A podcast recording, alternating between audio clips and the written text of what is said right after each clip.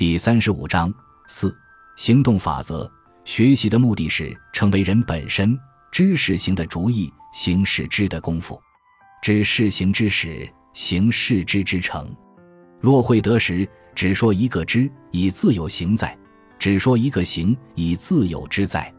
传习录、徐爱录，知行合一，是王阳明龙场悟道后反复强调的一个理念，至今仍然是王阳明心学的一个标签。但知行合一，不完全是理论联系实际的意思。要理解知行合一，必须要明白一个大的背景。就是起源于孔子、孟子的儒家学说，在最初的时候，并不是纯粹的理论，而是非常实际的要解决社会和人生的问题，是关于如何做人的指导。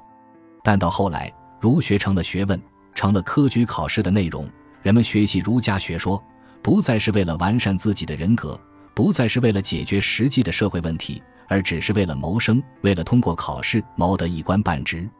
王阳明高举知行合一的大旗，其实是想恢复儒家学说的初心。做学问不只是为了做学问、考科举，而是为了做人，为了完善自己的人格，为了社会变得更美好。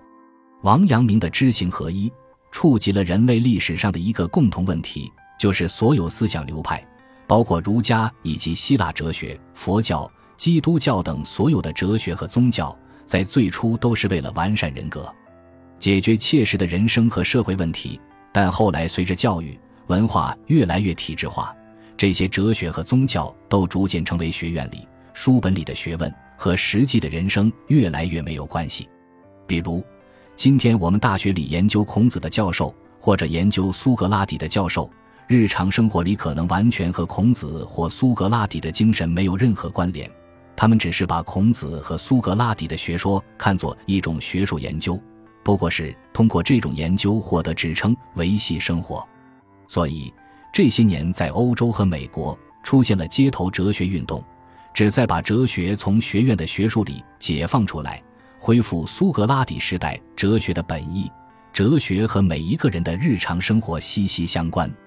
梁启超谈到王阳明知行合一为什么在今天还有意义时，特别提到了现代教育的弊端。他说：“现代学校往往是知识贩卖所，教师是掌柜的，学生是主顾客人。顶好的学生天天以吃书为职业，吃上几年，肚子里的书装的像鼓胀一般，便算毕业。毕业以后，对于社会上实际情形，不知相去几万里，想要把所学见诸实用，恰与宋儒高谈景田封建无异，永远只管说不管做。”梁启超认为。改变这种教育弊端的不二法门，就是要依着王阳明知行合一之教做去。这是王阳明提倡知行合一真正的意义，